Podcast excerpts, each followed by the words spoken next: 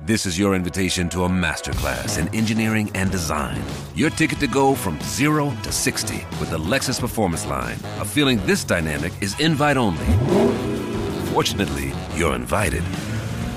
Experience the exhilaration of the Lexus Performance Line and some of the best offers of the year on select models at the Invitation to Lexus sales event, now through April 1st.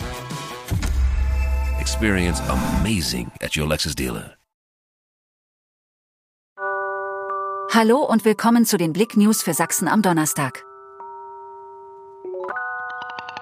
Saisonauftakt, knappe Niederlage der Niners beim Meister. Zum offiziellen Bundesliga-Saisonstart unterlagen die Niners Chemnitz am Mittwochabend beim amtierenden Meister in Ulm knapp mit 85, 90, 4 2 Uhr 51. Nahezu die komplette Spielzeit lagen die Gastgeber in Front, ohne die Sachsen entscheidend abschütteln zu können. Immer wieder zeigte die Mannschaft von Cheftrainer Rodrigo Pastore starke Offensivaktionen, leistete sich aber auch 18 Ballverluste, die letztendlich einen erneuten Erfolg gegen den Meister verhinderten. Hier entsteht ein neues Wohngebiet im Erzgebirge. Eigentlich waren Daniela Immer und Björn Lang auf der Suche nach einem Schrebergarten. Via Internet stieß das junge Paar aus Gornau aber auf die Grundstücke, die im neuen Baugebiet Holzboden 2 ihres Heimatorts erschlossen worden sind. Ein Dorf im Vogtland wehrt sich gegen geplante Windräder. Werden nahe Langenbach Windräder gebaut oder nicht?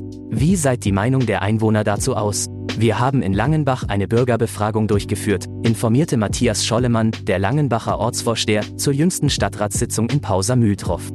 Zitat: Wir hatten 245 Stimmzettel verteilt, 201 wurden abgegeben und ausgezählt. Es gab 35 für und 166 Gegenstimmen. Die Wahlbeteiligung lag bei 82 Prozent. CFC. Knut Müller und Grit Hoffmann legen Ämter im Aufsichtsrat nieder.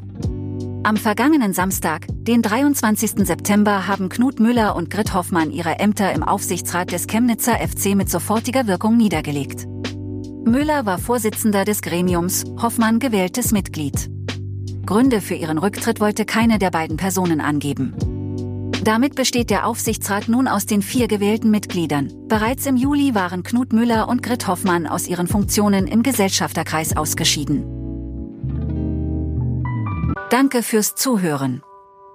Mehr Themen auf blick.de